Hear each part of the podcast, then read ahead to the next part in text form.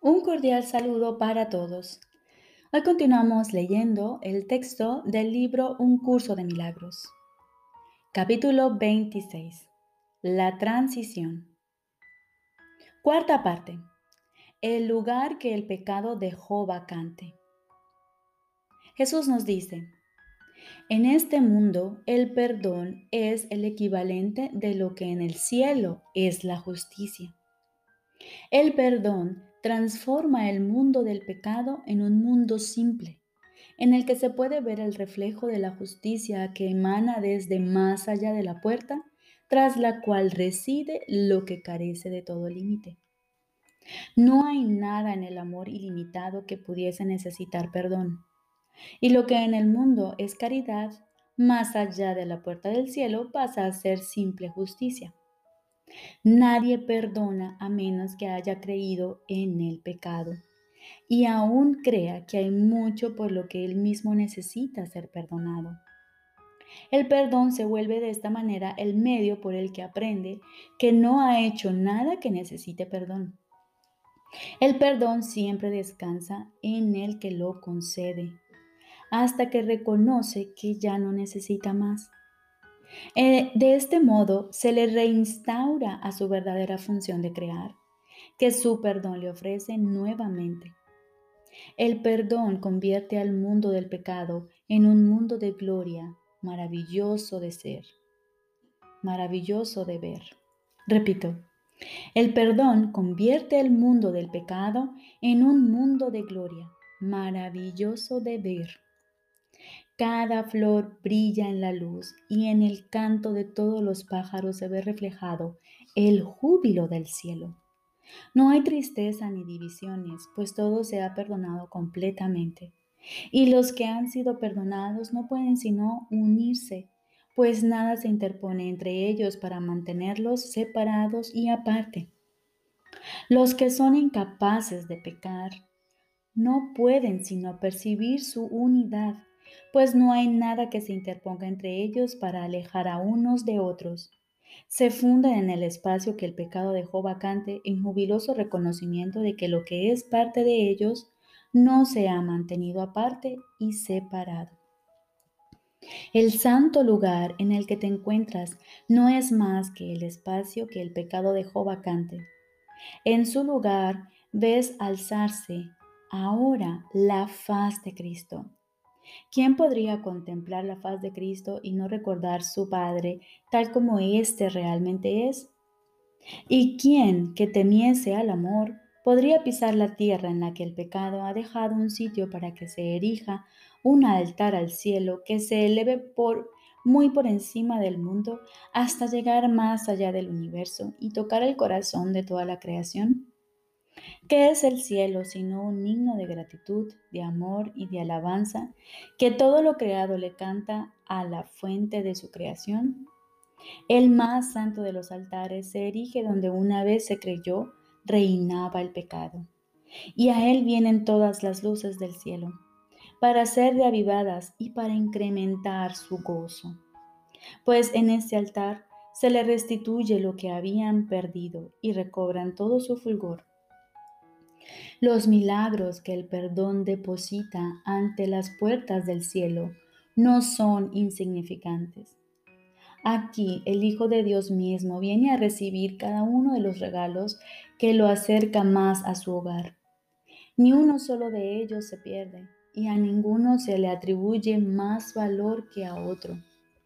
Cada uno de esos regalos recuerda el amor de su Padre en igual medida que el resto y cada uno le enseña lo que él temía.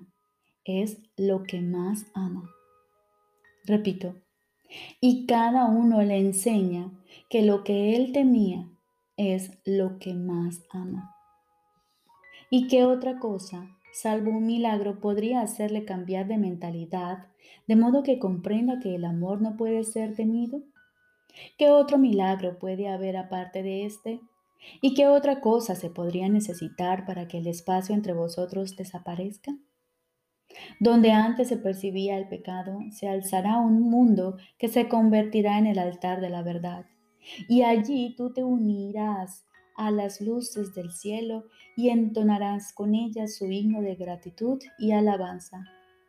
Y tal como ellas vienen a ti para completarse a sí mismas, así tú te dirigirás a ellas con el mismo propósito, pues no hay nadie que pueda oír el himno del cielo sin añadir el poder de su voz a él, haciéndolo así aún más dulce y todos se unirán al himno ante el altar que fue erigido en el pequeño espacio en el que el pecado proclamaba que era suyo.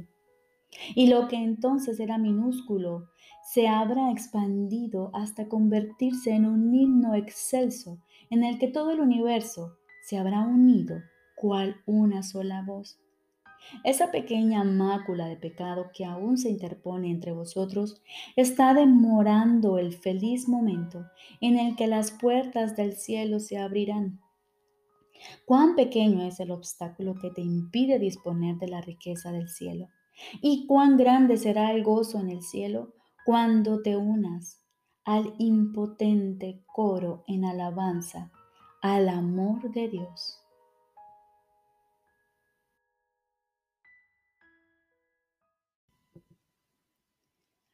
Ahora continuamos con el libro de ejercicios. Lección número 204. Sexto repaso. El día comienza y concluye con esta idea principal. No soy un cuerpo, soy libre, pues aún soy tal como Dios me creó. Y ahora nos disponemos a cerrar nuestros ojos y, y con toda la serenidad nos olvidamos de todo lo que jamás habíamos creído saber y entender y nos abrimos a escuchar con atención la idea de repaso que Dios trae para nosotros hoy. El nombre de Dios es mi herencia. El nombre de Dios me recuerda que soy su hijo, porque no soy esclavo del tiempo, que no estoy sujeto a las leyes que gobiernan el mundo de las ilusiones enfermizas, y que soy libre en Dios y eternamente uno con Él. No soy un cuerpo, soy libre, pues aún soy tal como Dios me creó. Recordemos, hoy se nos pide dedicar mañana y noche 15 minutos a escuchar el mensaje que Dios tiene para nosotros. El nombre de Dios es mi herencia. Y durante el día nos repetiremos con la máxima frecuencia posible. No soy un cuerpo, soy libre, pues aún soy tal como Dios me creó.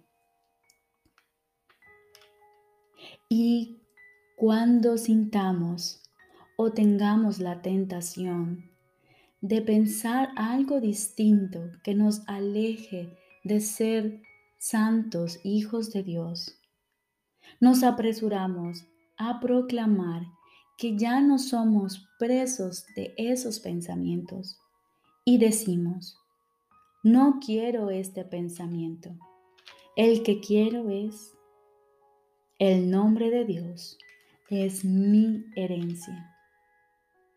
Y dejamos que esta idea ocupe el lugar de la que habíamos pensado. Te deseo un día lleno del amor de Dios.